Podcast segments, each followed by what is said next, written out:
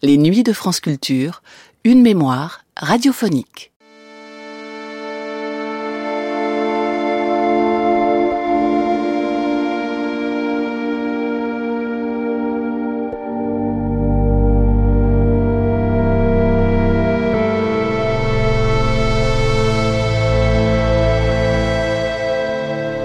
Malgré plusieurs catastrophes marquantes, retentissantes et même traumatisantes pour les populations, les volcans sont loin d'être les ennemis du genre humain.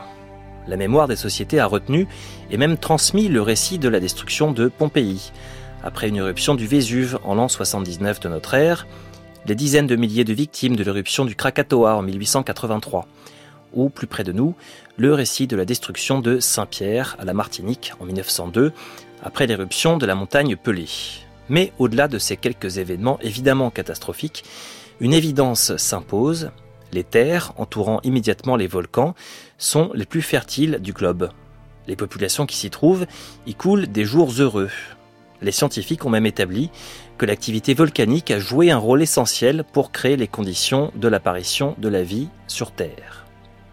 Les volcans seraient donc nos amis, même s'ils sont des amis un peu inquiétants, pour reprendre une formule employée dans l'émission que vous allez entendre dans un instant. Ce numéro de L'échappée belle signé Geneviève Ladouès, donne l'occasion d'explorer la magie, la poésie et pourquoi pas le mysticisme des volcans, en l'occurrence l'Etna et le Stromboli, avec le témoignage et les explications de deux scientifiques, d'un guide de l'Etna et de plusieurs habitants des îles éoliennes. Le tout admirablement mis en musique avec des chansons traditionnelles et populaires du sud de l'Italie qui rythment ce voyage, ce reportage sur les flancs des volcans. En deuxième partie d'émission, dans la séquence Telex, Geneviève Ladouès revient au micro de Marie-Hélène Freissé sur les conditions de réalisation de cette émission et elle donne aussi quelques conseils et recommandations pour d'éventuels aspirants au tourisme volcanique. Voici donc une nuit sur le Stromboli, une journée sur l'Etna dans L'échappée belle, première diffusion de cette émission sur France Culture le 19 septembre 1986.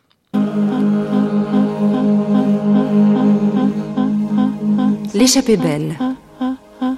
So you better get ready, ready to go. Voyage. You can come as you are.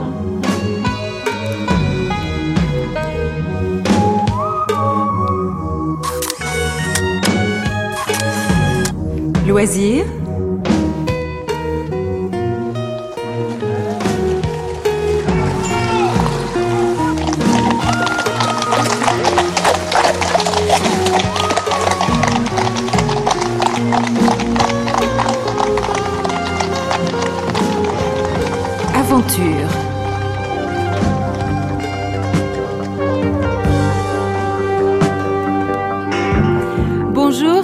Échappée volcanique jusqu'à 17h.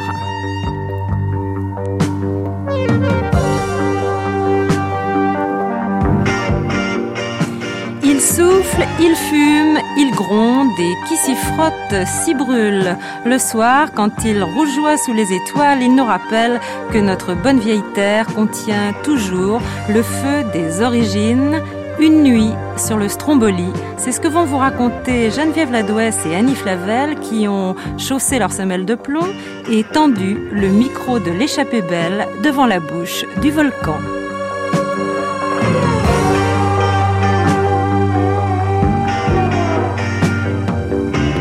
Au mixage, Laurent Barbero, Édouard Campras. Je vous rappelle notre téléphone jusqu'à 17h, c'est le 42 30 19 19.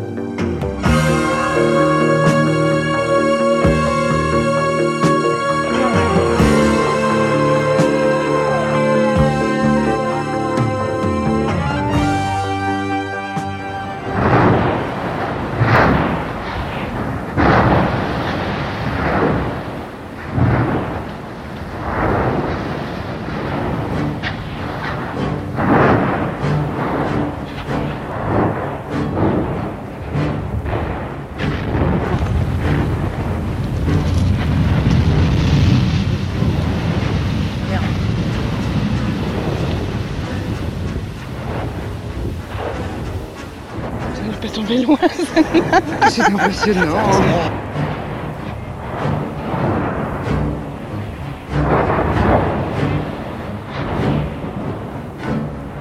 qui passionne dans le volcan, c'est les changements continus que vous voyez dans un volcan, surtout dans un volcan actif comme euh, l'Etna, parce que l'Etna, euh, on peut dire que c'est le volcan le plus actif du monde. Alors, euh, même dans chaque jour que vous montez sur l'Etna, vous trouvez quelque chose de changé. Et puis les éruptions, les activités que vous avez permanentes, c'est- une passion.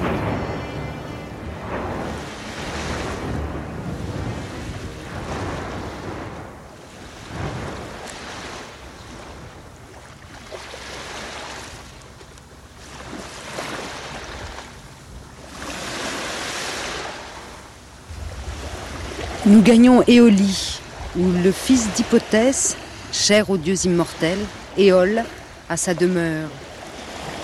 C'est une île qui flotte. Une côte de bronze, infrangible muraille, l'encercle tout entière. Une roche polie en pointe vers le ciel.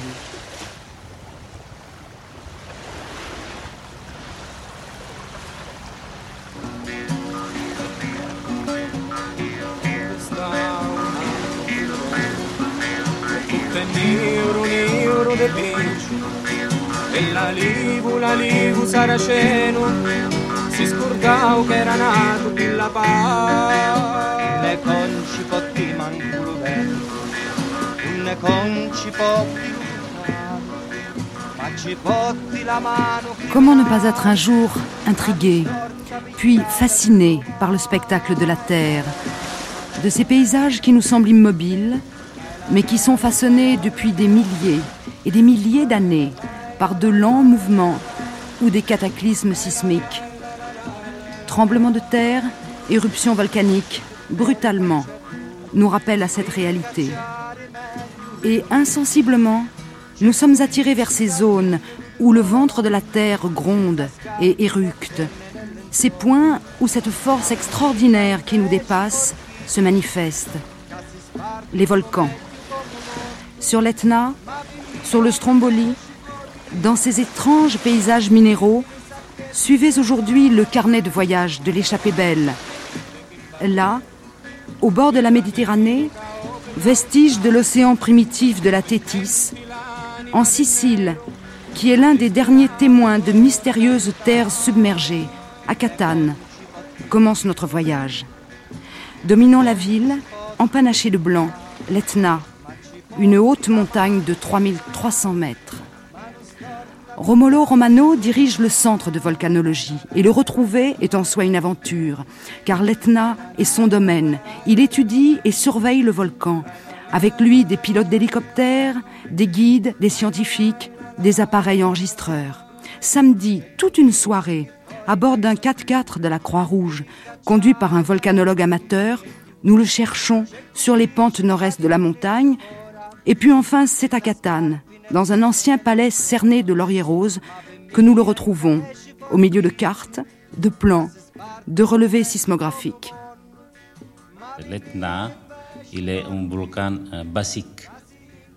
Euh, il est alimenté directement dans le manteau parmi des fissures très profondes.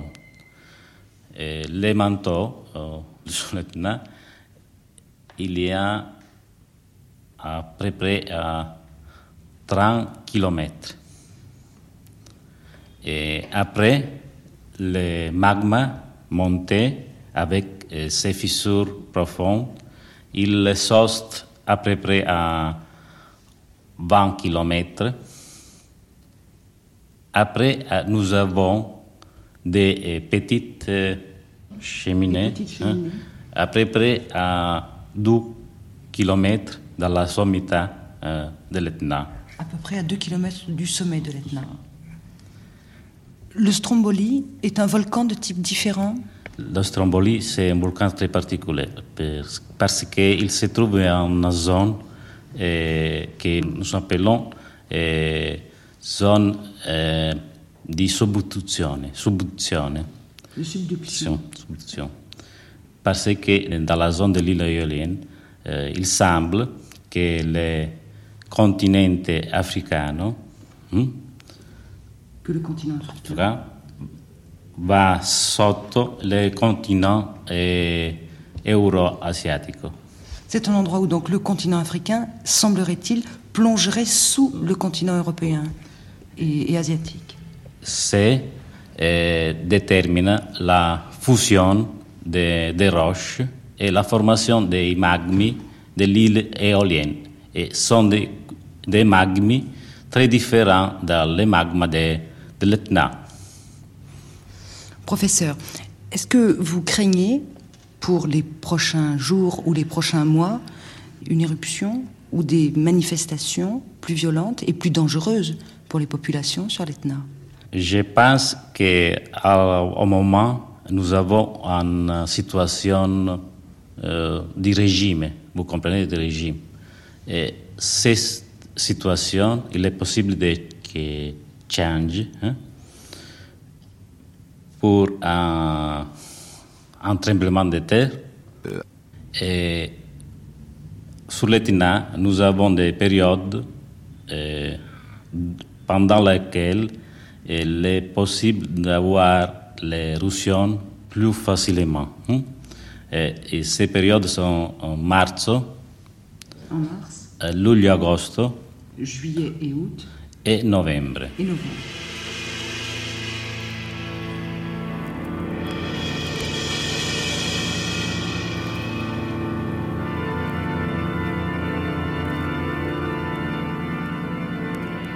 Dimanche matin, départ vers le sommet de l'Etna.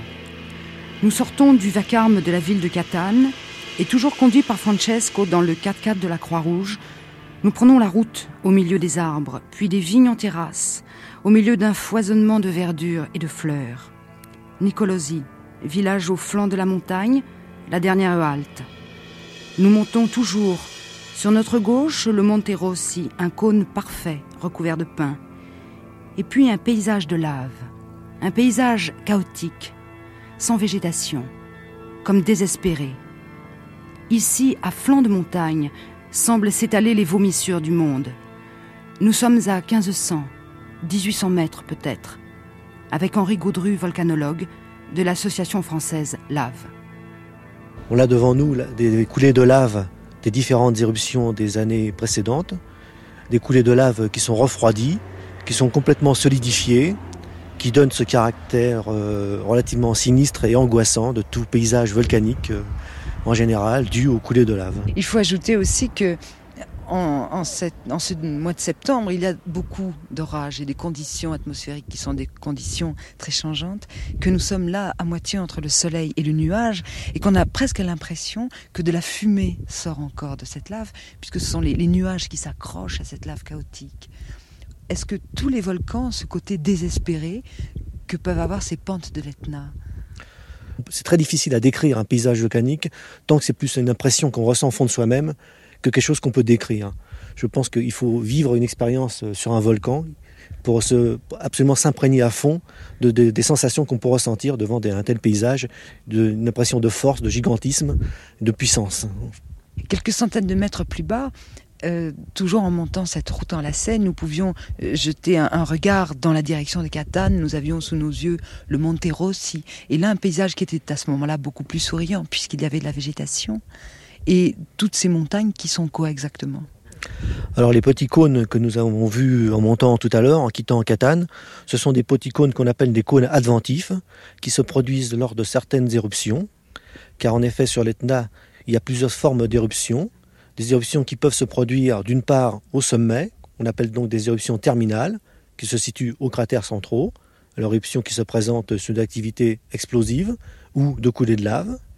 À d'autres moments, l'Etna montre une autre forme d'activité, ce sont des éruptions latérales, c'est-à-dire qu'il y a des fissures qui s'ouvrent sur les flancs de l'Etna, et ces fissures s'ouvrant lentement, la lave sort de l'intérieur des réservoirs de magma de l'Etna et s'écoule sur les flancs de l'Etna.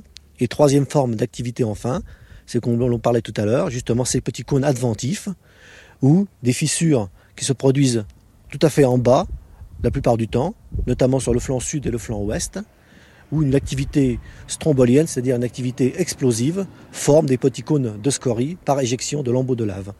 Il y a environ 260 cônes tout, tout répartis sur le bord sud et ouest donc de cet Etna. Et, ce, et principalement, ce sont ces trois formes d'activité qui définissent l'activité de l'Etna. Bien que malgré tout, à certains moments, il y a des activités qu'on peut classer dans aucun de ces types, d'activités qui se produisent en même temps au niveau du sommet et en même temps au niveau fissural, comme ce fut le cas notamment en 1974.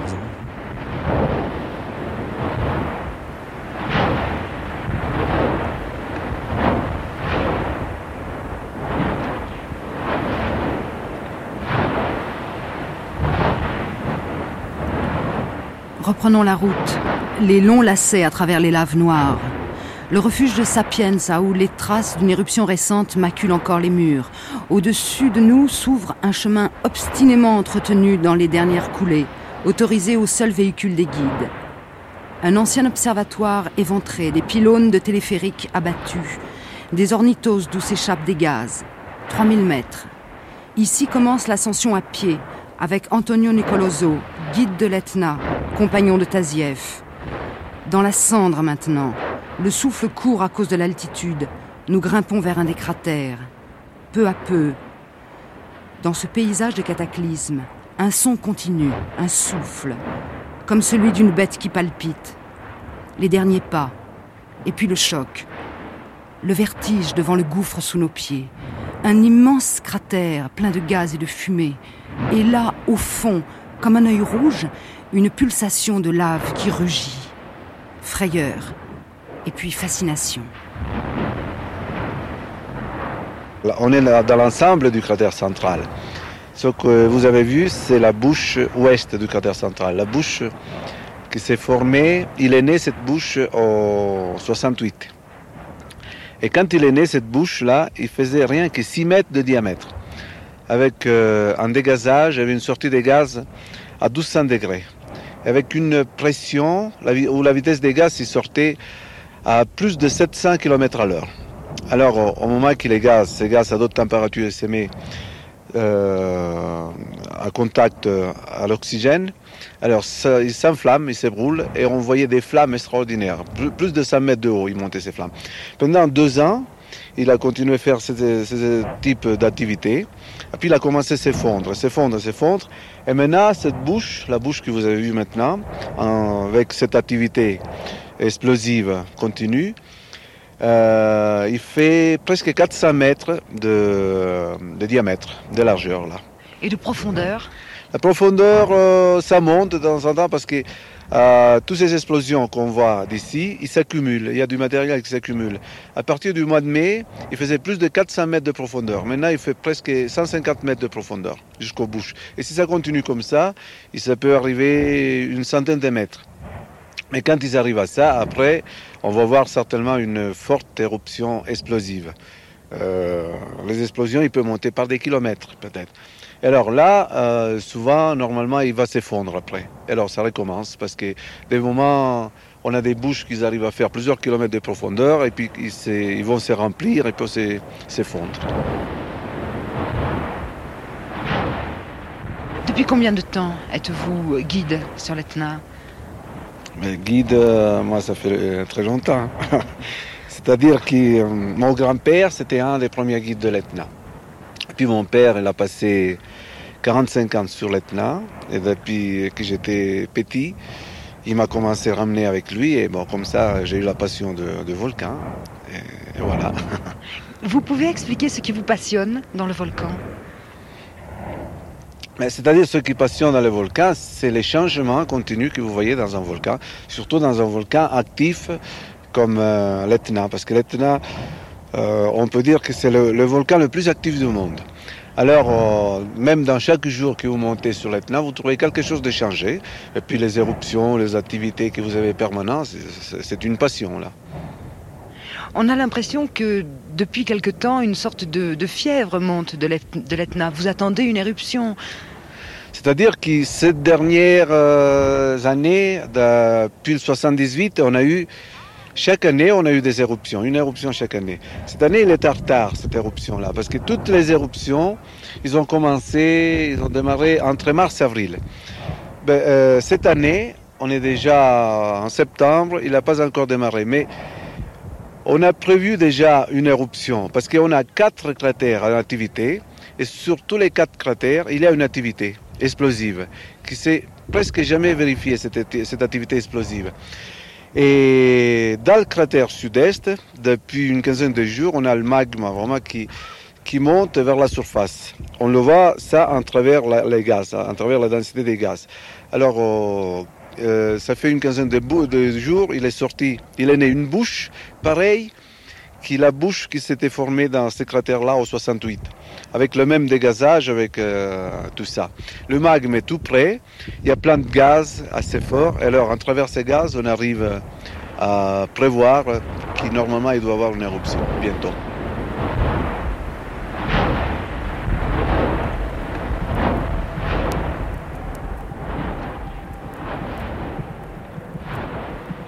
Nous partons toujours en voyage avec nos souvenirs.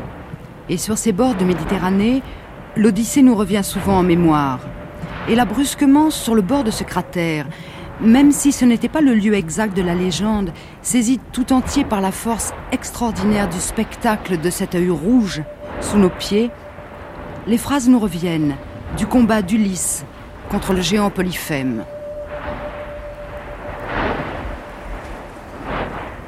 J'avais saisi le pieu. Je l'avais mis chauffé sous le monceau des cendres. Je parlais à mes gens pour les encourager, si l'un d'eux, pris de peur, m'avait abandonné. Quand le pieu d'Olivier est au point de flamber, tout vert qu'il fût encore, on en voyait déjà la terrible lueur. Je le tire du feu. Je l'apporte en courant. Mes gens debout m'entourent. Un dieu les animait d'une nouvelle audace. Ils soulèvent le pieu. Dans le coin de son œil, ils en fichent la pointe. Moi, je pèse d'en haut et je le fais tourner.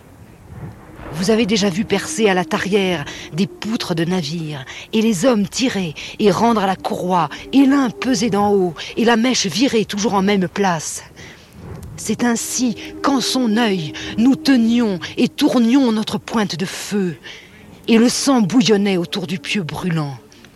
Paupières et sourcils n'étaient plus que vapeur de la prunelle en flamme, tandis qu'en grésillant les racines flambaient.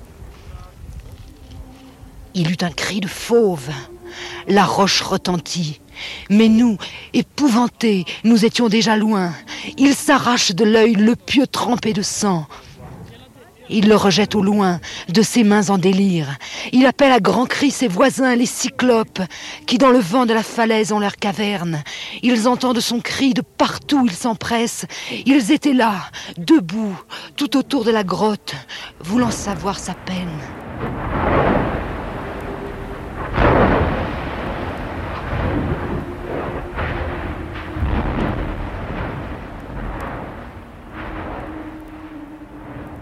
Au fond euh, de cette bouche, on voit, c'est le magma qui remonte, cette, euh, cette gerbe de feu. Oui, c'est la lave, c'est le, niveau du magma qui est dans tous les quatre bouches, peut-être euh, au même niveau.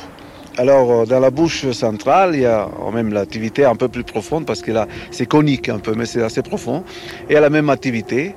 Ensuite, on a depuis un mois dans le cratère nord-est, c'est un cratère très important, euh, il a commencé son activité explosive aussi. Il a déjà construit un petit cratère à l'intérieur qui fait plus de 70 mètres de, hauteur.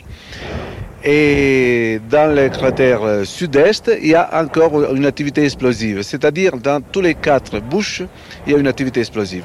C'est à cause de ça qu'il euh, va peut-être tarder encore quelques jours pour démarrer cette éruption.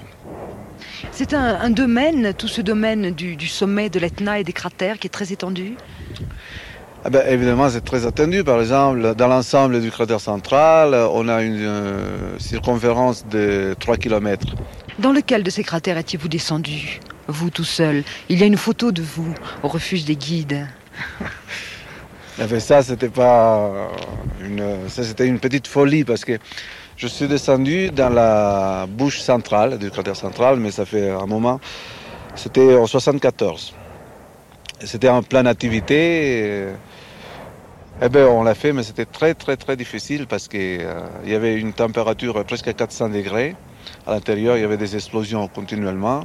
Il y avait presque plus d'oxygène, alors c'était un peu catastrophique, mais c'est quand même bien passé, ça.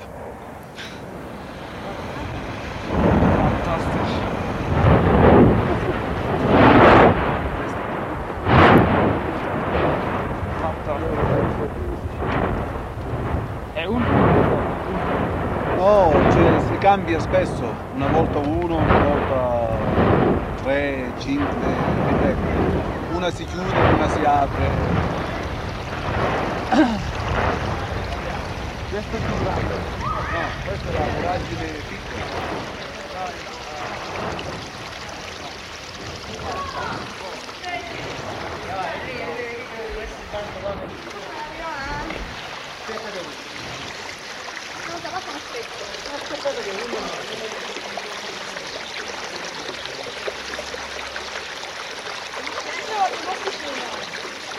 Ici, une rivière très claire sort d'une gorge étroite et débouche de la montagne.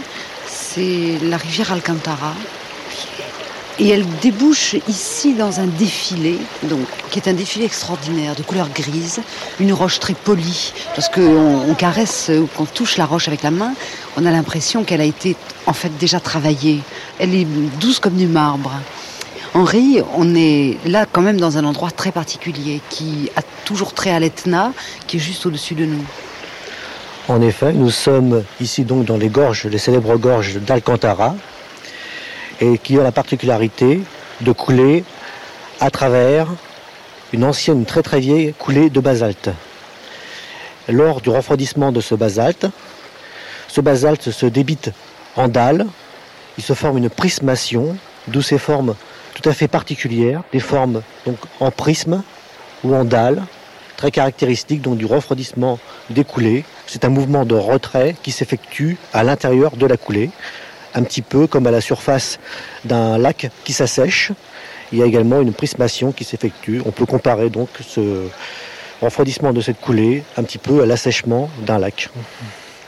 Alors là, manifestement, toutes les formes viennent du haut et atterrissent vers le bas de, la vallée, avec malgré tout ces mouvements d'ondulation, ces sortes de regroupements de prismes, on dirait presque par endroits des sortes de tuyaux d'orgue euh, relativement courts. Donc tous les mouvements, semble-t-il, vont du haut vers le bas. Ça se passe toujours dans ces conditions-là?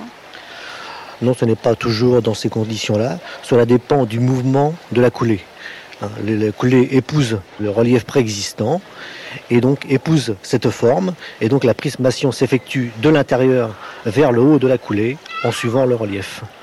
Mais des gorges semblables, des, des prismations du basalte semblables, on en, on en trouve beaucoup? On en trouve beaucoup. D'ailleurs, en France, il en existe de très célèbres. C'est la roche tulière et roche sanadoire qui se trouve en Auvergne. Nous voyons exactement les mêmes prismations directement sur des protusions qui sont sorties il y a quelques milliers d'années en Auvergne. On peut ajouter d'ailleurs que lorsque l'on descend, et je, conseille d'ailleurs plutôt de prendre le petit sentier plutôt que l'ascenseur, puisqu'il existe un ascenseur pour monter et descendre au fond de cette gorge.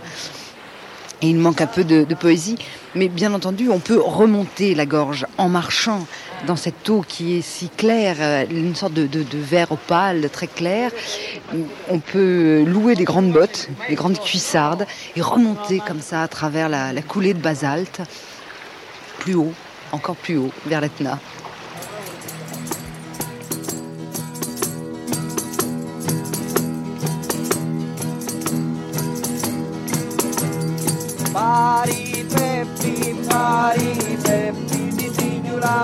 Musura di riscarto. Parinato, parinato, ad a giocare un piti. Lo mattonato e a ballate compare una sette, pure compare un tamburetto. A ballate compare una sette, pure compare sempre così. Quando ballo non stanco mai e mi scordo di lì me guai. Ora sì che mi riscordo. Asira mi cucca e cariparota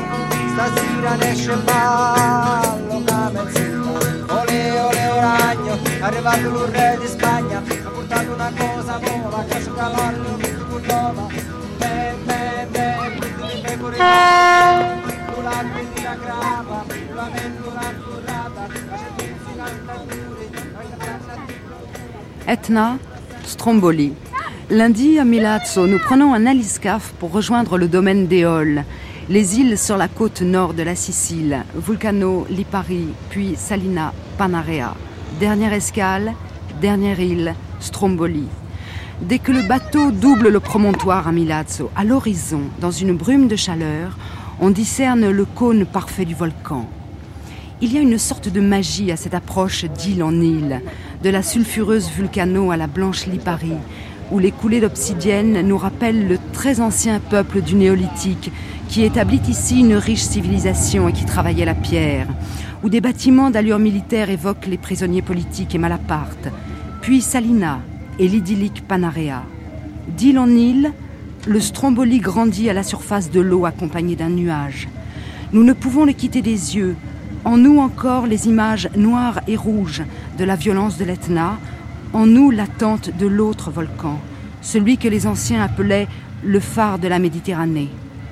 De plus près, son sommet semble plus pyramidal que conique, puis nous découvrons des flancs profondément ravinés, les cubes blancs des maisons de Ginostra, à quelques mètres au-dessus de l'eau, sur une sorte de replat, de longues plages noires qui ourlent la montagne, et jusqu'à mi-pente une végétation touffue d'arbres et de cannes. Le bateau contourne l'île et accoste à San Vincenzo. Le soir tombe.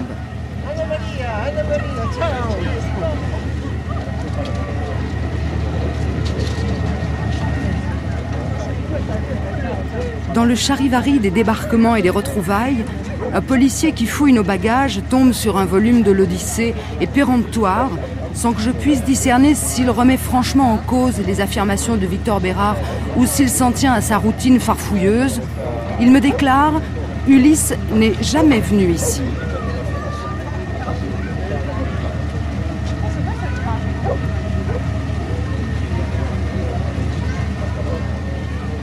Ici, au long du sable noir, dans le doux roulement d'une perpétuelle vague qui se brise, le silence et le calme vont peu à peu nous envahir. Pas de voiture, pas d'éclairage public, juste les arêtes vives des maisons blanches, les hibiscus, les lauriers roses, les capriers, les vignes, les figuiers. Nous sommes en attente de l'ascension de demain, en espérance de Stromboli. Juste deux rues et deux terrasses, où Calogero Petrusa d'abord, Maddalena Russo ensuite, habitants de l'île, nous racontent leur vie au-dessous du volcan. Je suis né dans la grande métropole de Ginostra, c'est-à-dire un petit village qui compte aujourd'hui seulement 30 personnes. Voilà. Il est où ce petit village? Il se trouve euh, de l'autre côté de l'île de Stromboli. Mais comment fait-on pour aller à ce village? Pour aller à Ginostra, il faut aller seulement en barque, parce qu'il n'y a pas un chemin qui conduise à, à Ginostra. Et pourtant, les habitants euh, de Ginostra en hiver, ils restent complètement isolés à cause de la mer. Comment font les habitants pour vivre l'hiver Bon, pour vivre l'hiver, il faut qu'ils font ses provisions au mois de, de septembre-octobre, parce que souvent, ils restent 15 jours, 20 jours complètement isolés. Alors ça, c'est aussi pour les marchandises, et pas seulement pour les marchandises, mais aussi pour la santé des gens.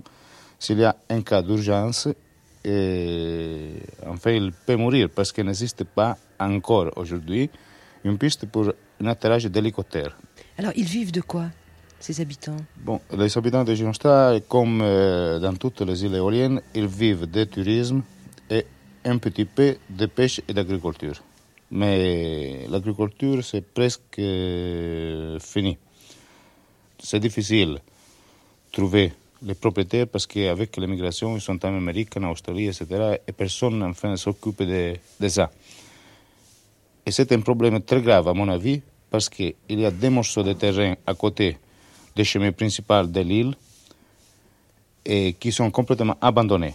Mais alors, du temps où l'agriculture était une agriculture florissante, quand il y avait beaucoup de monde qui vivait sur l'île, qu'est-ce qu'on cultivait? Ben, On cultivait des, des vignes jusqu'au sommet du Stromboli. Hein. Jusqu'à 800 mètres, c'était complètement cultivé à vigne. Avait des capres, des figues, des oliviers, surtout à Ginostra, elle, elle était complètement pleine des oliviers et maintenant elle est presque abandonnée. On exportait tous les produits locaux jusqu'à la fin de 1800 avec des grands bateaux à voile que Stromboli avait et il amenait les produits locaux de Stromboli jusqu'à Genova en Grèce et pourtant il les remplaçait avec des autres produits qui étaient nécessaires aux habitants de l'île. Avec l'invention du moteur, la voile est tombée et donc aussi les bateaux sont disparus. Et pourtant, c'est commencé le problème de l'immigration. Stromboli a compté au premier de, du 1900 presque 3500 habitants et maintenant on a seulement 500 personnes. Ils sont partis en Amérique, en Australie, en Argentine, il y en a un peu partout. Et beaucoup de stromboliens, aussi des éoliennes, on a fait à l'étranger, vers le 1950, une grande fortune. Stai buono, non urlare, noi vogliamo sol guardare, per piacere non toccare, è geloso, può scoppiare, stromboli, au revoir, auf Wiedersehen, come back again spiagge nere, vellutate, rocce nere trapuntate. E la luna si splendente, più del fuoco è incandescente, stromboli, au revoir, auf Wiedersehen, come back again. de vivre sous le volcan, au-dessous du volcan. On prend l'habitude. Vous y pensez à, à, cette, à ces explosions, à, ces, à, cette fumée? Oui, c'est un problème qui maintenant, euh, disons, n'existe pas. Mais si on parle encore aujourd'hui avec les anciens stromboliens, ils appellent encore le stromboli le diable. C'est-à-dire, c'était un machin qu'il faut regarder, mais il faut comme respecter, voilà. Parce que, vous savez, on ne sait jamais, euh, sont des volcans, c'est la nature, enfin, et on ne sait jamais, dans une minute à l'autre, tout peut euh, avoir. Voilà. Comment ça, on le respecte? Ça, se traduisait par des paroles, par des actes? On priait le ciel pour se protéger du diable? Oui, les, strom les stromboliens, c'était très catholique. Pas maintenant. C'est tout un problème pour ça mais il se recommandait à San Bartolomeo. C'était le, patron de Stromboli et des îles éoliennes en général. C'est parce que tous les îles, vous savez, que sont d'origine volcanique, donc à, Vol à, Vulcano, il y a le même problème, à Stromboli. Et um, les Stromboli étaient très dévots de San Bartolomeo pour le protéger du volcan. Est-ce qu'il a toujours réussi à protéger San Bartolomeo?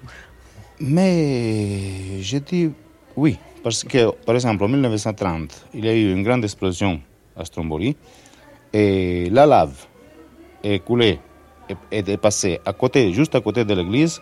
Il a après tourné jusqu'à la mer sans toucher les, les maisons. On ne peut pas dire le, le, miracle, de toute façon, c'est ça. Et je me souviens qu'on raconte que les, les Stromboliens, en 1930, il est sorti la statue de Saint Bartholomé avant l'église et tout le monde priait Saint Bartholomé que la lave euh, coulait de l'autre côté. Et c'est comme ça que c'est passé.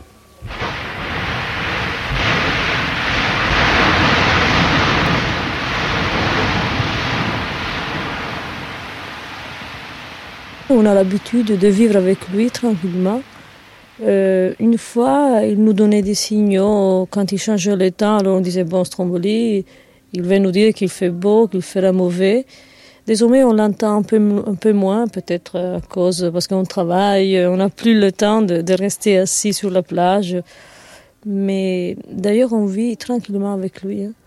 Mais alors, de quelle façon est-ce qu'on pouvait interpréter les changements de temps? C'était un baromètre. On, disait, mes parents disaient, Stromboli, c'est un baromètre.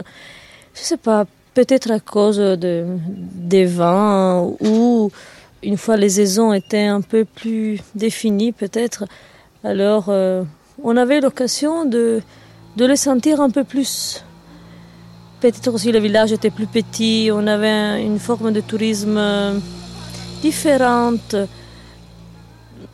Bon, on bavardait un peu plus ensemble, donc on vivait d'une façon différente. Donc peut-être on lui prêtait un peu plus d'attention.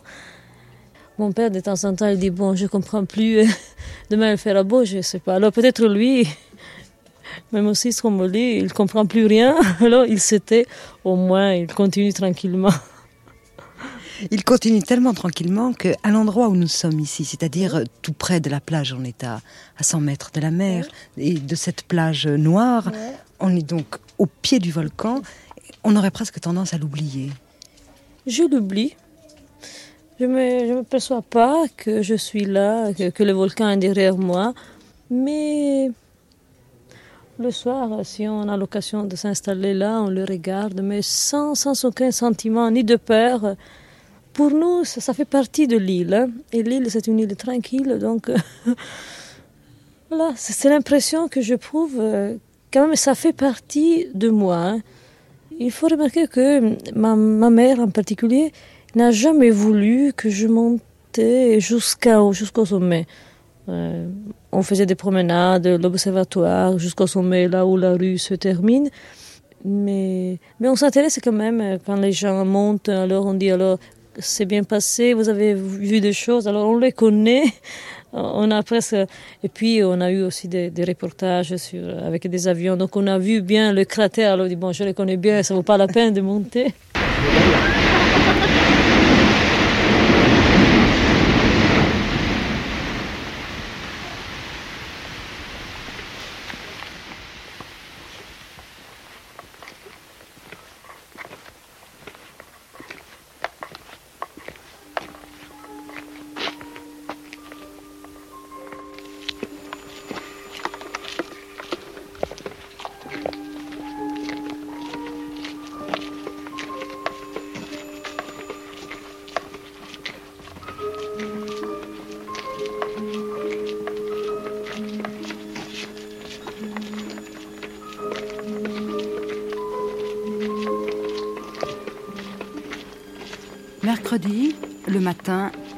5h moins le quart. La nuit silencieuse, sans lune, est comme veloutée. Nous marchons dans le halo de nos lampes torches, sous les étoiles, jusqu'au bout du village. Des ruines noires, à un détour, nous rappellent la fureur du volcan en 1930. Des ronces et des figuiers s'y accrochent. Puis nous voilà sur un chemin empierré qui monte de terrasse de culture en terrasse de culture, au milieu d'un fouillis d'arbres et de cannes. Au loin, sur la mer, des feux de bateaux. Sur notre droite, nous avons laissé le chemin qui monte à l'observatoire. Et nous sommes seuls, comme en route vers un autre monde. 6 heures. Nous marchons toujours, l'un derrière l'autre, Henri, Annie et moi, nous élevant peu à peu au-dessus de la mer. Les muscles fatiguent, le souffle se cherche et s'établit. L'horizon devient bleu, puis rose, le chemin difficile, très étroit, enfoui dans les buissons, caillouteux, raides. Les sacs pleins d'eau, de nourriture et du matériel se font lourds. La végétation disparaît et fait place aux rochers. 7 heures. Sur notre droite, la Sierra del.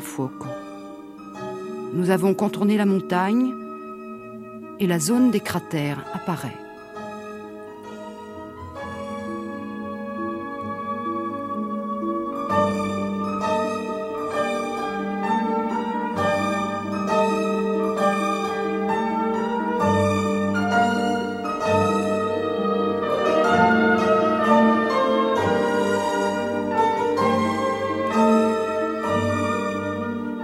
Maintenant, il est 8 heures moins le quart, presque, et nous commençons à approcher du sommet de Stromboli.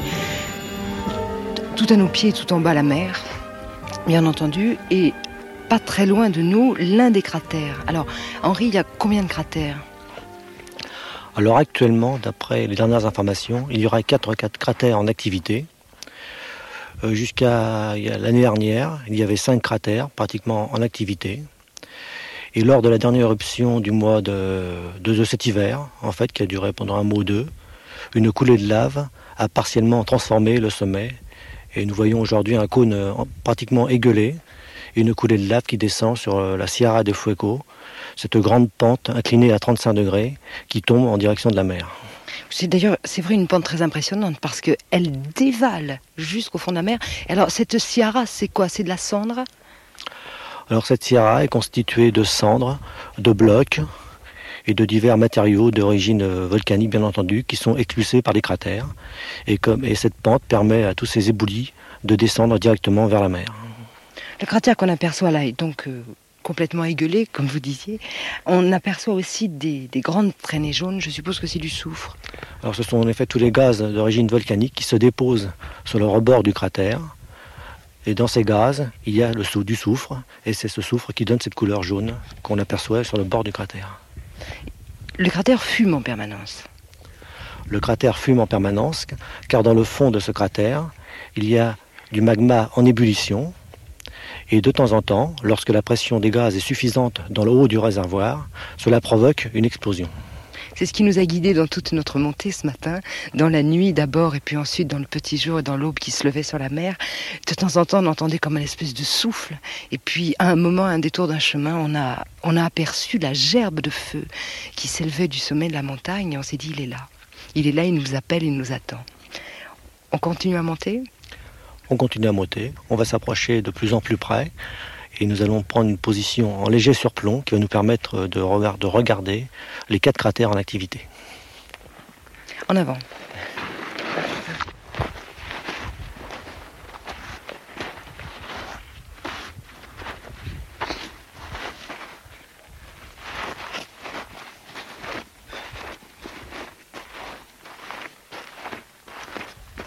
C'est toujours la poussière ici. Poussière et les cailloux. On commence en plus à être tout noir. Parce que bien entendu, toute cette poussière est noire, comme les plages sont noires, comme la montagne est noire. Et comme on vient de faire un peu de, peu de grimpette dans les rochers et dans la poussière, une ou deux pauses assis dans la poussière, je commence à avoir les ongles en deuil.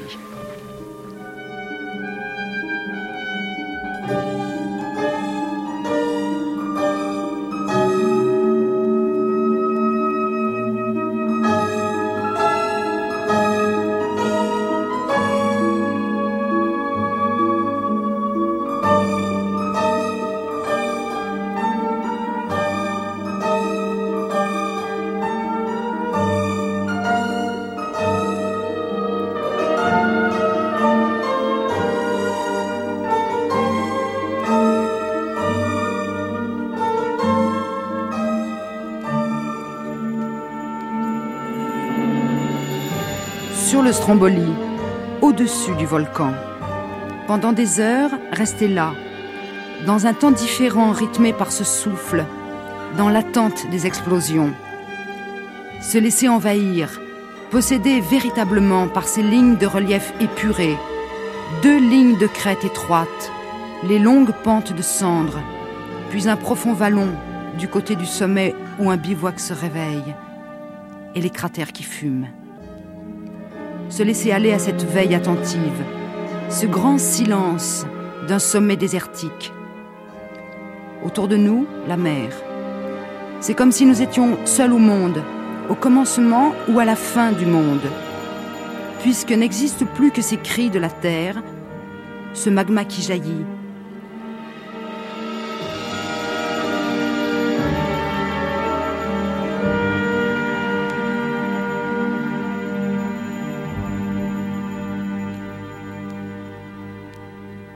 Nous voici dans cet univers de nouveau totalement désertique, noir, silencieux pour l'instant.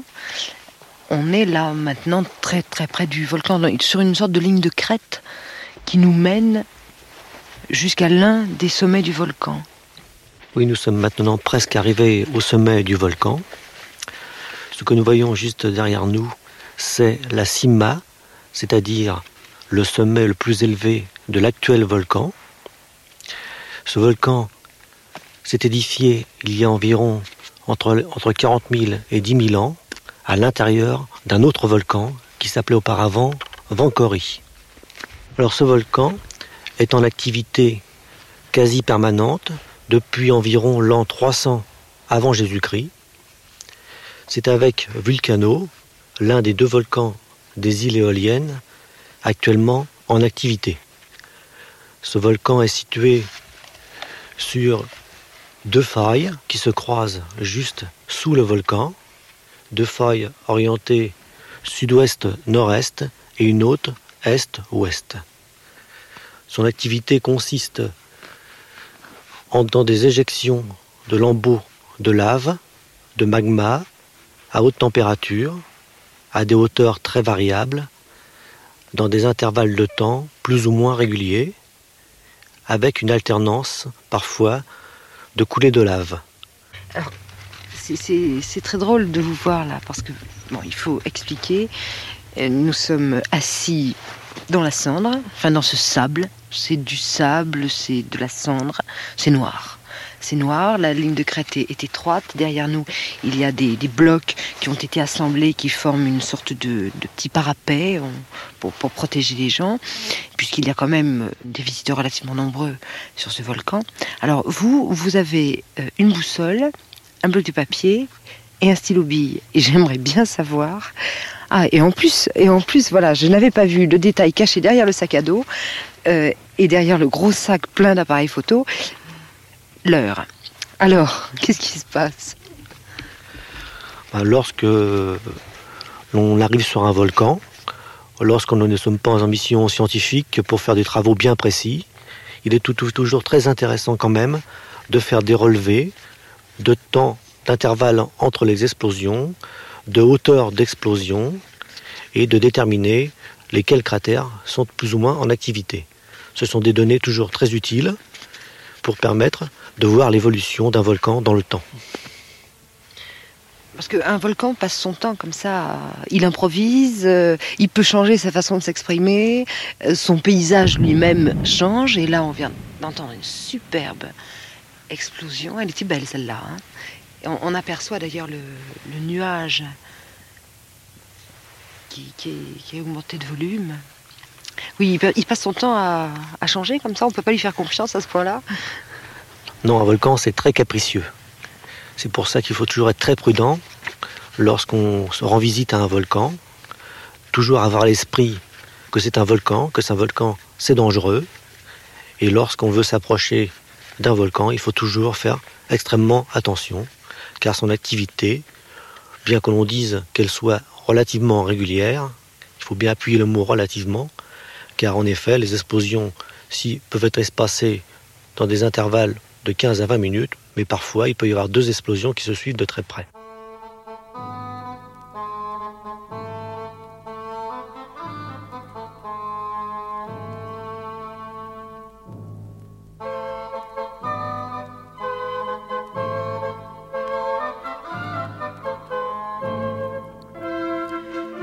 Nous nous rapprochons des cratères, nous installons sur un promontoire à 100 mètres comme attiré véritablement.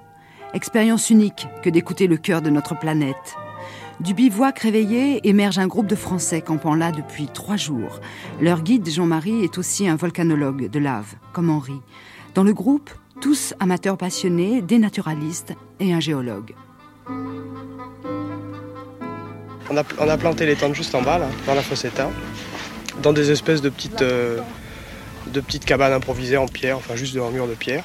Et vous avez passé vos trois jours à quoi alors? Vous aviez un programme établi à l'avance? À regarder, observer, à noter. Euh, noter les, temps d'éruption, les, les heures, les durées, euh, euh, les différents types de pulsions, etc.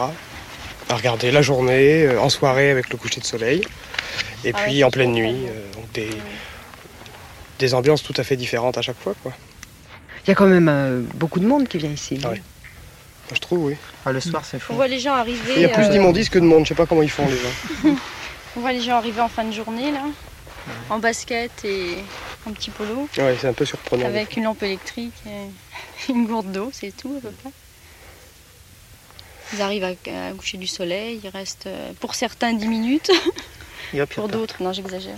Ils restent de 3 heures et puis euh, C'est vrai qu'il y, ils a- redescendent. il y a un petit côté touristique. Les gens qui montent, euh, qui se baladent et puis qui redescendent. Quoi. Ouais, le côté On a aussi ramassé des échantillons. Et puis on a pris des cristaux d'ogite, ça je crois que c'est important à dire parce qu'il y en a beaucoup sur Stromboli, qui sont très chouettes, très beaux. Et voilà, on a fait petit. C'était pendant la sieste, il y avait les siestes normales, puis des siestes cueillettes, quoi. Savoir qu'on se mettait dans, dans un petit coin à l'ombre, et puis hop, on ramassait ça.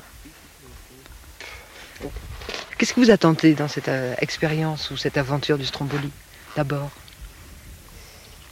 Je crois que c'est connaître un peu mieux la Terre. Hein c'est vrai, nous on a une.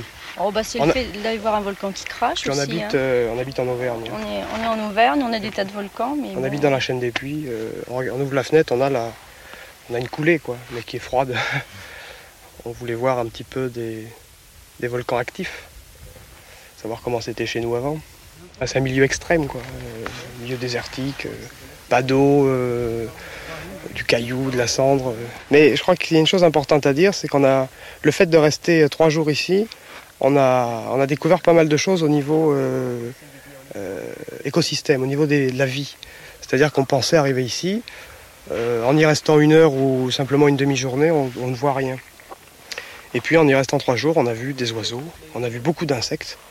Il y a pas loin d'une quinzaine d'espèces d'insectes différentes. On a vu des plantes. Sur, cette- sur ce côté de la Fossetta, là-haut, il y a des graminées qui poussent. Et sur ces graminées, il y a des pontes de- des pontes d'insectes. Je ne sais pas ce que c'est, des papillons ou autre chose. Et puis on a vu plein de choses. Il y a des fourmis, il y a des, chauves-souris. des chauves-souris qui montent là, des coccinelles, des grands corbeaux. Certainement qu'on n'a pas tout vu. hein. En grattant un peu, il y a peut-être une vie, euh, une vie dans le- l'humidité du- de la cendre, un petit peu en profondeur, on ne sait pas. Pourquoi pas Oui, Enfin, parce- Il y a l'air d'y avoir une vie déjà un petit peu organisée.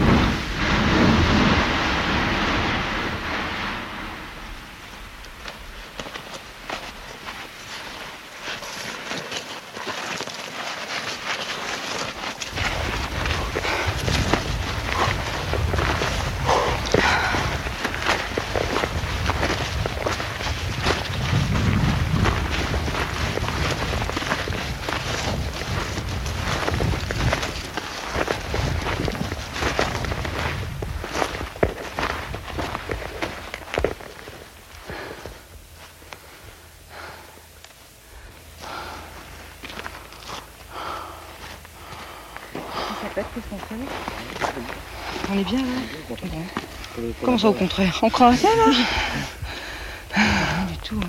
Parce que ça a pété là tout à l'heure, hein, déjà. Ça tombe,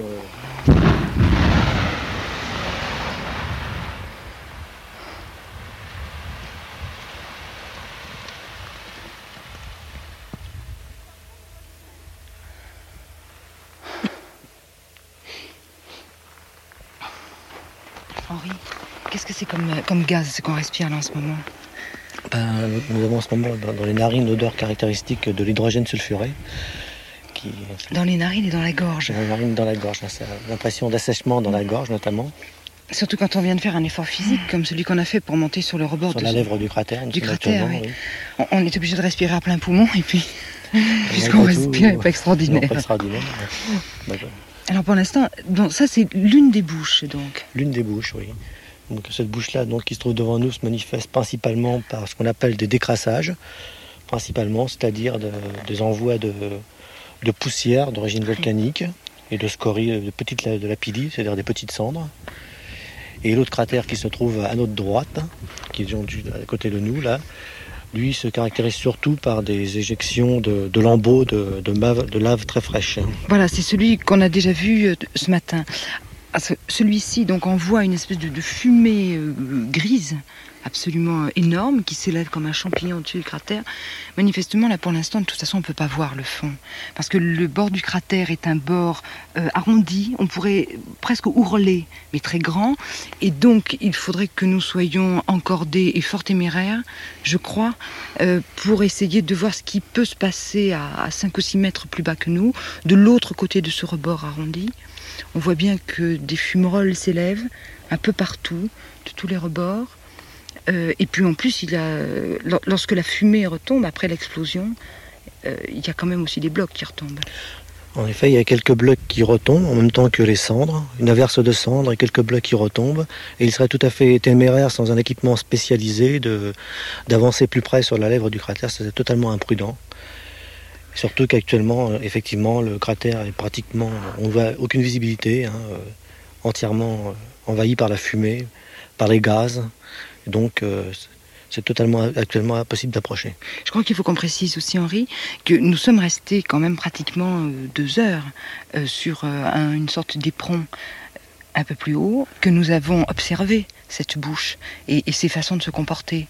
En minutant à peu près tous les combien il y avait euh, une évacuation de, poussière et, et de blocs, la direction, et on a bien vu que depuis déjà un grand moment, toutes les directions, toutes les retombées se font sur la gauche du cratère, et là nous sommes euh, légèrement sur la droite. Donc on a essayé d'approcher en prenant le minimum de risques.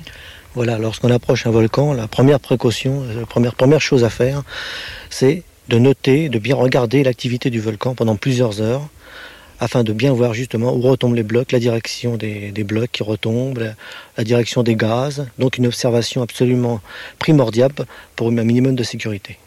Ce qui est euh, assez drôle d'ailleurs, presque touchant, je trouve, c'est que pendant toutes ces deux heures qu'on a passées là-haut avec euh, le, groupe euh, des, garçons et des filles qui venaient de Clermont-Ferrand, on a donc observé ces, bouches de volcans et puis on finissait par leur parler comme à une personne.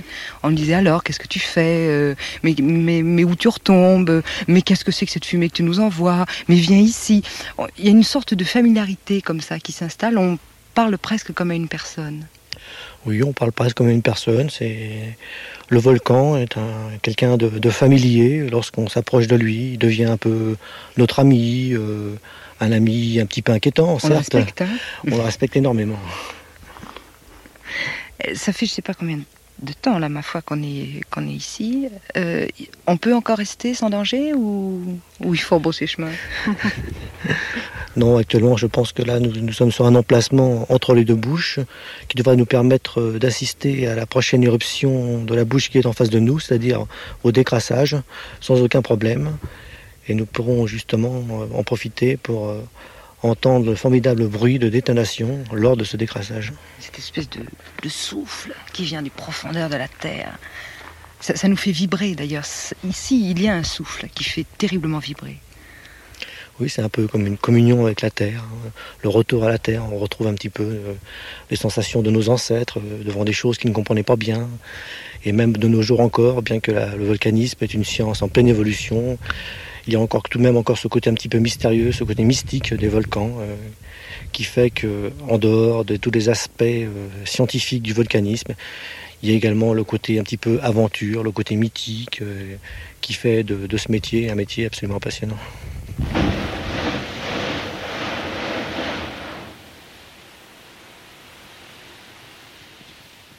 On va bien apporter un petit bout. Oui. Oh, ça s'effrite complètement. Totalement, hein. Oh, que c'est chaud. Est-ce qu'on a une idée de la température du sol ici? Bon, la température ici du sol doit être aux environs de 40-50 degrés, hein, quelque, Ouais. chose, quelque chose comme ça. Ce qui accroît d'ailleurs aussi, je trouve, cette sorte de familiarité qu'on peut avoir. Moi, je dirais c'est presque la, la température humaine. Là, c'est comme si je touchais quelqu'un un peu. Sinon qu'effectivement, c'est c'est noir, euh, c'est friable.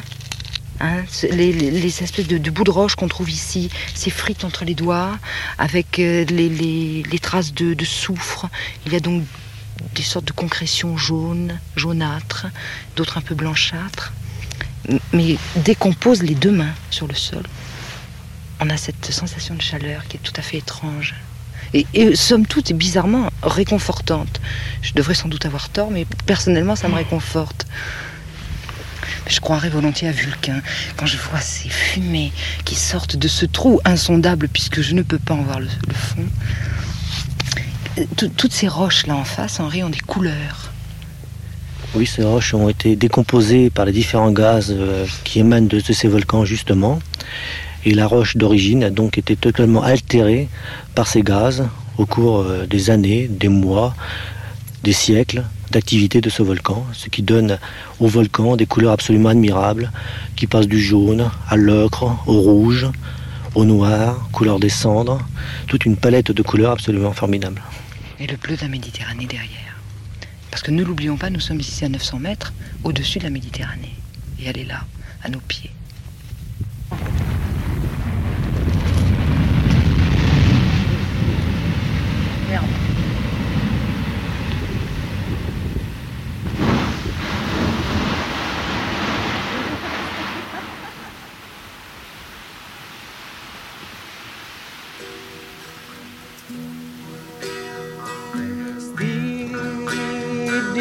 Cielo calmo sereno sogno le mia sulla dormia. Si sente La nuit est tombée sans que nous ayons vu la longueur du jour. Dès 6 heures sont arrivés les premiers groupes, les adorateurs du volcan, ceux qui vont veiller et dormir ici jusqu'à l'aube. Sur les lignes de crête, les pierres entassées protègent les guetteurs, en face du cratère qui explose. Des lumières de torches débouchent de la pente. Une longue file de touristes harassés, suivant son guide à un rythme soutenu. De jeunes Allemands sac au dos, un groupe d'étudiants florentins rayant sous les étoiles. On enfile les anoraks, on déplie les sacs de couchage. Et de la montagne jaillit le feu. Les voix se taisent. Tous sont là, tournés vers les gerbes incandescentes, encore plus que pendant le jour peut-être, parce que la nuit nous fait perdre toute notion de relief et de distance. Nous regardons ce spectacle gigantesque qui nous dépasse, nous étreint, jusqu'à ce que nous ne soyons plus que parcelles infimes de cette terre qui vibre et qui rugit. Impression d'une infinie petitesse, mais sensation aussi très exaltante d'être partie de l'univers. Au jour, on redescend, ébloui, fatigué.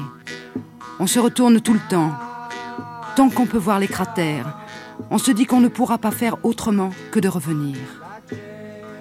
Il nous reste encore à découvrir, au ras de l'eau, la grotte d'Éole, où Vito nous raconte que George Sand est venu, et où Éole confia, paraît-il, l'outre des vents à Ulysse.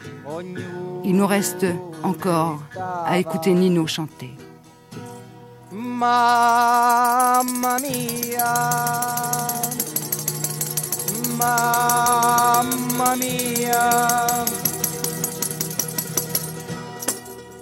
E lo sogno le casca via, San Vincenzo, Mace Maria, salva a me noi creature mia.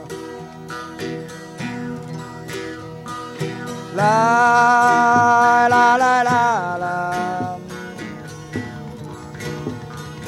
La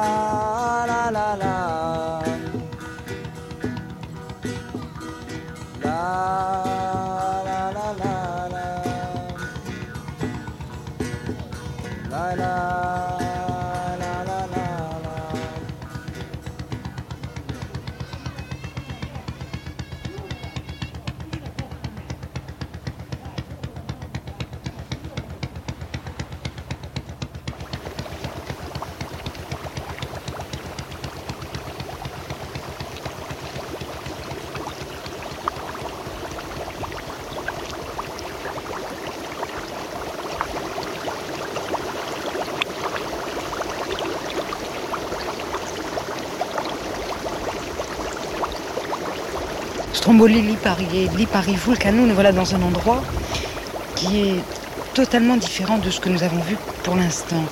Nous sommes sur une sorte de plage, enfin sur une plage qui s'ouvre devant cette mer toujours si bleue. De part et d'autre de la plage, de grands rochers ravinés, et puis en particulier un rocher totalement dévasté, où on affleure le soufre. On voit donc ces couleurs jaunes et puis aussi des couleurs roses. Et là, juste à nos pieds, des sortes de, de chaudrons de sorcières, des trous à même le sol, où l'eau bouillonne. C'est une autre manifestation là du, volcanisme. Oui, nous sommes ici dans ce que l'on appelle une zone de sol fatard. Alors ces phénomènes sont dus au réservoir de magma qui se trouve à quelques kilomètres sous nos pieds. De ce réservoir s'échappent des gaz qui remontent à la surface, des gaz très chauds, et qui nous donnent ce genre de manifestations, c'est-à-dire des espèces de bassins, soit de boue ou d'eau, dans lesquels des petites bulles de gaz éclatent à la surface. Et donc toute une zone tout autour du volcan où se manifeste ce genre de choses.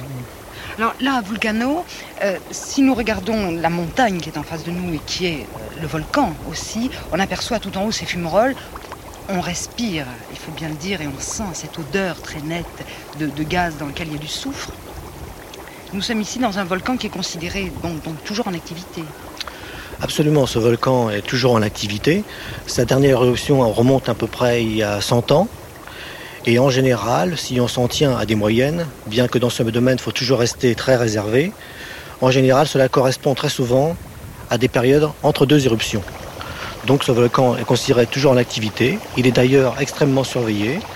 Il y a en permanence des appareils de mesure sur ses flancs qui détectent le moindre petit tremblement de terre, qui détectent le moindre changement d'inclinaison des pentes. Et également, des analyses de gaz sont faites très fréquemment qui permettront de prévenir si un jour il y a un risque que le volcan se réveille de nouveau. Bien entendu, c'est aussi un, cratère que l'on peut aller visiter, et lui entièrement, puisque euh, la seule activité euh, perceptible pour l'instant, ce sont ces fumerolles et ces, gaz qui s'échappent sur les pourtours du cratère. Donc il suffit pour cela de, monter le sentier qui est en pente à flanc de montagne, d'aller jusqu'en haut, et là on a un grand cratère dans lequel on peut descendre.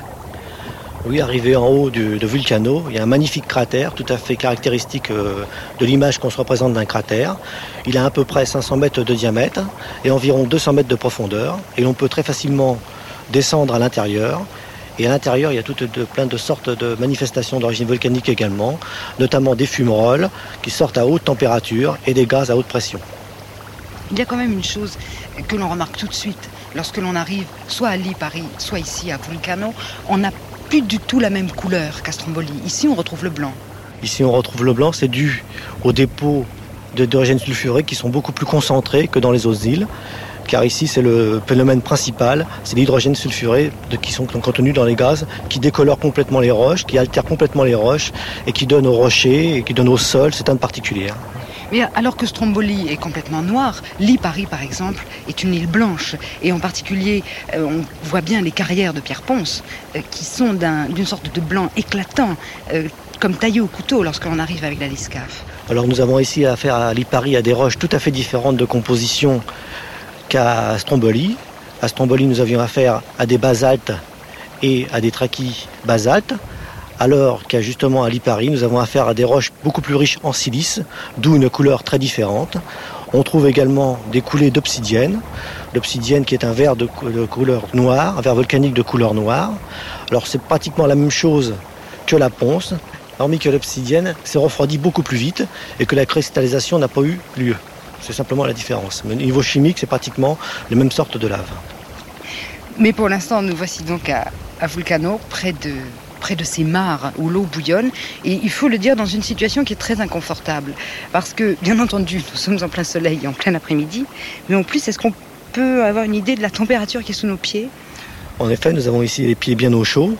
La température au sol doit dépasser 40 à 50 degrés à peu près, ce qui nous fait un bon, très bon chauffage. Ceci est toujours dû donc à la chaleur qui se dégage de cette chambre de magma et qui remonte à la surface. La prochaine étape de notre périple à Vulcano pourrait être euh, quel autre phénomène? Alors ensuite, nous allons aller voir un phénomène de, de bassin de boue, beaucoup plus impressionnant au niveau des gaz, qui se trouve à environ 200 mètres d'ici.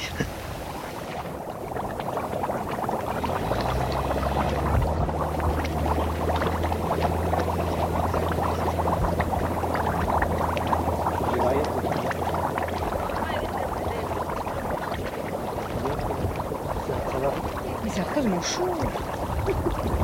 Ça fait. Ouh Ça fait combien Je me brûle les pieds. 40, hein, quelque chose comme ça. Simplement Je parierais le courbouillon à tous les coups. On est là devant la mare de boue. Il y a bien entendu l'aspect désolé d'une mare de boue. Ce qui est beaucoup plus drôle, ce sont les gens qui trempent dedans. Euh, ah non, la dame ne fume pas, mais presque. Les gens sont accroupis dans la boue. C'est le dernier salon où l'on cause. Ça a l'air d'être un endroit très paisible ici à Vulcano. Bon, manifestement, mes pieds commencent à s'habituer à la température. On a affaire à une, une boue claire, hein, très liquide. Est-ce qu'on on attribue, je suppose, euh, certaines vertus curatives à cette boue? Sinon, pourquoi venir se tremper dans, dans cette boue de Vulcano Oui, cette boue qui a une haute teneur en, en anhydride sulfurique, en hydrogène sulfuré. Il paraît que c'est très bon pour les rhumatismes et les soins de la peau. Effectivement, on voit aussi des gens qui sortent de cette mare de boue, qui sont enduits littéralement de boue séchée, tout le corps bien sûr, mais aussi la figure. Et il suffit pour eux de faire quelques pas, à peu près une dizaine de mètres. Ils sont sur la plage, ils sont dans la mer. Et dans la mer, on a encore toujours les mêmes manifestations du volcanisme à Vulcano. En effet, aux abords immédiats de la plage, juste à côté du sable d'origine volcanique, on trouve une mer à une température d'environ 30 degrés, ce qui fait qu'on peut très bien prendre de très bons bains de mer à une température de 30 degrés, comme si on était dans sa baignoire. C'est tout à fait agréable. Après un bon bain de boue, se tremper dans une mer à 30 degrés, c'est quelque chose de tout à fait euh, original et que, encore une fois, les volcans nous réservent. C'est très drôle d'ailleurs parce qu'on voit des gens qui sont manifestement assis dans l'eau et sur euh, une émanation euh, d'eau chaude parce qu'on voit des, des bouillonnements dans leur dos. Ils ont l'air d'y passer mais de longues heures. Ça a l'air d'être du dernier confort. On se baigne Annie? Absolument.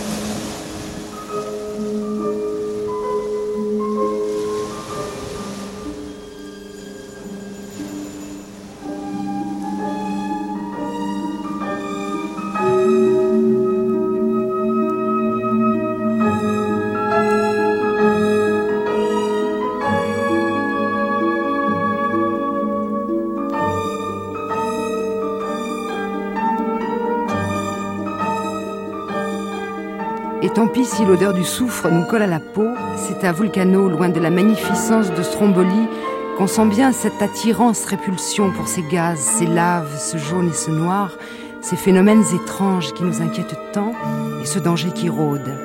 Vendredi, refaire en sens inverse le chemin qui nous ramène vers notre vie, voir s'éloigner les rochers et les fumées. Pas vraiment une fin, d'abord parce que la magie de ces îles éoliennes posées sur l'eau a joué, et que l'aventure vers Filicudi, la découverte des villages préhistoriques, accostés à Salina ou à Panarea, nous invite à un prochain embarquement. Ensuite, parce qu'après l'Etna et le Stromboli, on ne peut voyager que différemment, à la recherche des fureurs de la Terre, vers d'autres volcans.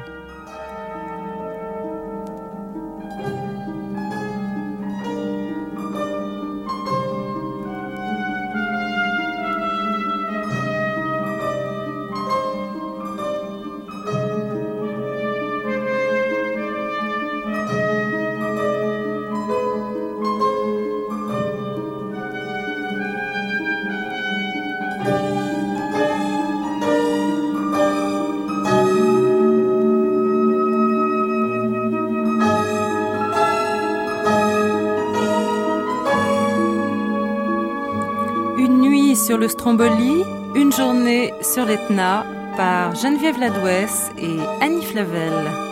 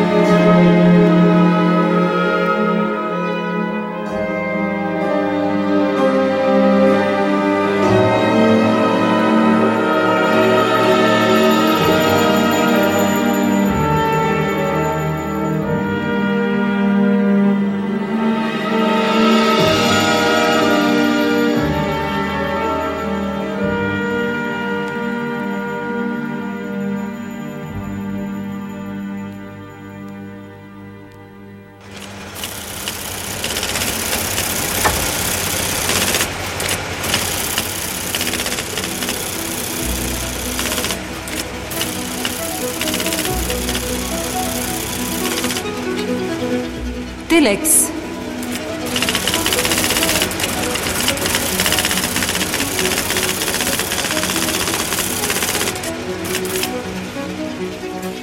Séquence d'informations pratiques de l'échappée belle et aujourd'hui les moyens qu'il faut se donner, Geneviève, pour vivre l'aventure des volcans siciliens. Apparemment une aventure faisable pour des gens normalement entraînés, puisque vous l'avez faite toutes les deux et que vous êtes revenues entières et apparemment en assez bonne santé, En à part très bonne quelques, forme. quelques petits boutons insidieux, dus euh, sans doute à la respiration de gaz euh, Moi, je un peu méphitique. Je crois beaucoup plus au bain de boue parce que le soufre, c'est très bon à respirer. On n'a pas de rhume. On espère passer Mais c'est hiver pour tout le reste. Peut-être.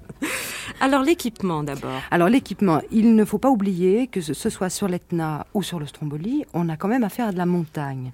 L'Etna, 3300 mètres, bien sûr. De toute façon, on ne peut atteindre le sommet de, de l'Etna qu'avec des guides, mais il faut de toute façon penser à se couvrir et avoir des vêtements chauds et de bonnes chaussures de marche. Dans le cas du Stromboli, où beaucoup de gens montent aussi sans guide, on peut monter avec un guide, il est recommandé aussi quand même d'approcher avec un guide. Euh, on peut faire comme nous l'avons fait euh, le, le trajet. Surtout, moi, je vous recommande de monter au petit matin, de passer la journée là-haut, de ne pas se contenter simplement d'une soirée ou d'une visite express. Mais il faut avoir de bonnes chaussures de marche. Pas, de- pas de plomb. Pas de semelle de plomb, mais de bonnes chaussures de marche pour marcher en montagne. Il faut penser à porter un anorak, un duvet si on y passe la nuit. Il faut emporter de l'eau et beaucoup d'eau parce que euh, on est en altitude, parce qu'il fait chaud. euh, dans la journée, il faut penser à porter de la nourriture. Il faut penser si euh, même on essaie avec un guide de s'approcher un peu plus près des cratères, euh, il faut penser à porter un casque. Il y a là tout un équipement. Il faut être très sérieux. Sinon, effectivement, les accidents arrivent. Et moi, j'ai vu monter des touristes en, en petit t-shirt alors qu'un orage commençait à, à éclater. Et ça, c'est vraiment euh, dangereux. C'est de l'inconscience et de l'inconséquence. Il faut pas oublier non plus qu'au mois de juillet dernier, je crois, un touriste belge a été tué par l'une de ces bombes expulsées par un cratère parce qu'il s'est approché de trop près. Les volcans, c'est fantastique, fascinant, merveilleux, mais il faut prendre des précautions. Et donc, euh, le trajet avec un spécialiste est recommandé. On peut aller sur place et trouver un guide. On peut aller sur place et trouver un guide. Je dirais que je trouve que quelquefois les guides de Stromboli même ont peut-être un peu tendance à faire marcher un peu vite les touristes et à les faire redescendre un peu vite. Euh, c'est pour ça que moi, je préfère une solution plus posée, passer la journée là-haut, euh, avoir le temps de regarder, d'observer, d'acclimater, en fait, et de s'acclimater à ce milieu qui est un milieu qui nous est totalement étranger, désertique, inhumain. Euh, on peut se sentir bien, mais il faut savoir que les dangers sont présents, qu'ils existent. C'est fantastique, mais il faut être équipé. La fatigue est importante? Bien sûr, la fatigue est importante. Il y a trois bonnes heures de marche. Euh, c'est vrai qu'il faut être aussi entraîné, pas se lancer comme un fou à l'assaut de la montagne et s'arrêter au bout d'une heure parce qu'on n'en peut plus. Il faut faire attention, ménager ses forces. Vous savez ça, Marie-Hélène, qui est allée en haut du Mont Blanc. On fait attention à ce qu'on fait dans ces cas-là. Absolument. Alors il y a un personnage auquel j'ai pensé euh, pendant toute euh, cette échappée belle, c'est c'est Empédocle. Et je me suis demandé, je ne me souvenais plus, vous me l'avez dit Geneviève, Empédocle donc qui s'est jeté dans un volcan et dont on n'a plus vu euh, ressurgir que les, les fameuses sandales. Empédocle et donc euh, s'est suicidé à l'Etna. Ah oui, oui, oui. Il y a d'ailleurs toujours à l'Etna, quand on fait la, la montée avec les guides, il y a toujours un rocher qui s'appelle le rocher du philosophe. Et on vous dit, vous voyez, il y avait là un philosophe, un grec, un fou. Il s'est jeté dans le cratère. Il n'y a plus de suicide. Ce n'est pas un haut lieu de, du désespoir. À ma connaissance, non, d'autant plus que comme on est de toute façon toujours accompagné par un guide, euh, là, il n'y a pas de problème. En plus, à l'Etna, il y a une sorte de barrière qui vous éloigne des cratères. Nous, avec notre guide, avec Antonio Nicoloso, nous avons franchi la barrière et, et nous nous sommes euh, mis, Annie et moi, à plat ventre au bord du cratère pour, euh, pour enregistrer. Mais c'était tout à fait exceptionnel. Et le guide ne nous quittait pas de l'œil. Alors les moyens d'aller jusqu'à la Sicile et aux îles éoliennes? Les moyens, l'avion et le bateau. C'est Paris-Palerme? Alors, il y a des vols réguliers euh, Paris-Palerme. euh, avec euh, toutes les compagnies.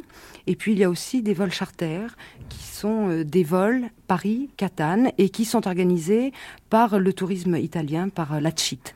Les initiales, c'est C. IT. Et là, il y a des charters réguliers, Paris-Catane, ensuite avec un acheminement jusqu'à Milazzo, sur la côte. Et après, bien entendu, il faut prendre les bateaux parce que ces îles sont loin. Stromboli, surtout, est une île euh, qui est loin. Vulcano et, et Lipari sont plus proches. Euh, on peut aussi prendre des bateaux à partir de, Messine, mais, euh, mais, il faut prendre son temps. Il faut compter combien de temps pour faire comme vous les deux volcans, par exemple? Ah, mais nous avons passé une semaine. et une semaine en comptant des transports qui sont des transports d'été. Euh, mais par exemple, lorsque nous sommes allés à Stromboli, nous avons pris un aliscaf, ces sortes de, bateaux rapides euh, qui ont une, étrange qui, qui soulève devant, enfin on flotte, on glisse sur l'eau. Euh, on a fait Milazzo-Lipari, on a changé de bateau à Lipari, et de Lipari, on a fait des sauts de puce d'île en île. C'est un voyage extraordinaire. Il faut prendre son temps, il faut, faut savoir accepter ce genre de choses. C'est pas fait vraiment pour des touristes pressés. Fa la nave nel porto, fo fo fo fa il battello che parte, fo fo fo fa la nave nel porto, il battello che parte, che porta il mio amore. No, non andare via, lasciandomi solo la scia. No, non ti prego amore, nel mio cuore ci sei solo tu, fo nave partita. Fofo è con lei la mia vita. Fofo sono rimasto solo, piangendo sul molo, piangendo per Bien entendu, toutes les chansons que nous avons enregistrées sont en, en, langue sicilienne. Ce sont des chansons des îles éoliennes que nous avons enregistrées à Stromboli, avec euh, en particulier un, un, groupe de, de tout jeunes euh, hommes qui vient de se constituer depuis à peine un an et il retrouve euh, les chansons traditionnelles euh, des îles. Alors il y a Nino, il y a Vinci, il y a Vito, voilà. Nous les avons donc enregistrés un soir. il y a aussi une chose à préciser dans le matériel qu'il faut emporter. Si l'on va, par exemple, à Stromboli, comme il n'y a pas d'éclairage public, il faut avoir une lampe torche. Sinon, sinon on est comme un aveugle la nuit, bien entendu. il faut aussi savoir que dans certaines des îles, on ne peut pas aller avec des voitures. Donc c'est la marche à pied, obligatoirement. Là aussi, il faut savoir prendre son temps et accepter tous les inconvénients et tous les impondérables, tout ce qui peut arriver. À Lipari, à Vulcano, on accède en voiture. Personnellement, moi, je trouve ça moins drôle. Alors pour les amateurs euh, de volcans, euh, d'autres d'autres parcours possibles puisqu'il existe une association en accord avec laquelle euh, une association d'amateurs vulcanologues en accord avec laquelle nous avons donc monté ce, reportage et qui propose aussi d'autres itinéraires un peu partout dans le monde. Oui, alors c'est cette fameuse association LAV. LAV, ça veut dire, ça tombe bien, mais ça veut dire liaison des amateurs de volcanologie européens. Comme président d'honneur, d'ailleurs il y a le fameux Romolo Romano de Catane et puis le, Robert Brousse de, de la faculté d'Orsay. Et donc, il ah oui, alors un auditeur nous demande si on peut emmener des enfants. Bon, j'imagine pas trop jeunes parce que c'est fatigant. Mais on peut emmener des enfants. Bien sûr, si, si ce sont des enfants qui ont déjà l'habitude de marcher, et même si on prend le temps de marcher avec eux, si on se dit on va pas monter en trois heures, mais on va monter en cinq, parce qu'on s'arrêtera en cours de route pour herboriser, pour regarder toute cette nature quand il y a cette végétation foisonnante, ou après pour s'arrêter, regarder les rochers, l'humidité qui soigne des rochers au lever du jour, euh, pour regarder la mer et les bateaux qui naviguent. Oui on, fixe la barrière, disons, à, à, 9-10 ans quand même. Oui, oui, on peut, on peut tout à fait le faire. Il faut simplement prendre son temps. Emmenez vos enfants. Moi, je vais emmener les miens. Je suppose qu'ils vont trouver ça absolument passionnant. Donc, avec, euh, avec cette association LAVE, euh, d'abord, on peut se faire accompagner pour aller sur le Stromboli. Il suffit de leur téléphoner ou de leur écrire. Et puis ensuite, eux-mêmes, dans leurs adhérents, proposent toute une série euh, de voyages. Alors moi, je vous conseille, euh, bien évidemment, de, de leur téléphoner, de prendre euh, rendez-vous avec eux. au 45 24 19 19, vous aurez exactement... Non, c'est le 42 30 maintenant. Ah, 42 30. 42 30 19 19. On vous donnera leurs coordonnées. Mais par exemple, il y a un voyage prévu d'un an, 30 000 kilomètres à travers toute l'Afrique orientale, le Sahara, euh, enfin toutes les grandes régions volcaniques. Ça, c'est quelque chose d'extraordinaire. Euh, il y a aussi euh, un voyage d'études à Djibouti prévu en 87, quelqu'un qui cherche des coéquipiers pour un voyage aux îles Canaries. et là, c'est très intéressant parce que les Canaries aussi, ce sont des îles volcaniques. On peut en particulier visiter les très fameux tunnels de lave dans les coulées de lave à Lanzarote si vous joignez là, vous aurez des tas d'idées. Moi d'ailleurs, je crois que c'est ce que je vais faire. Départ à destination de.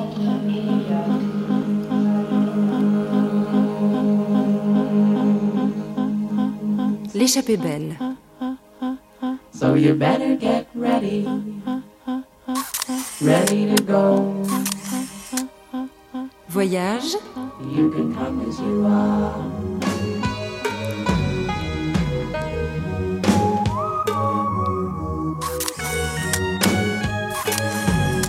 Loisir.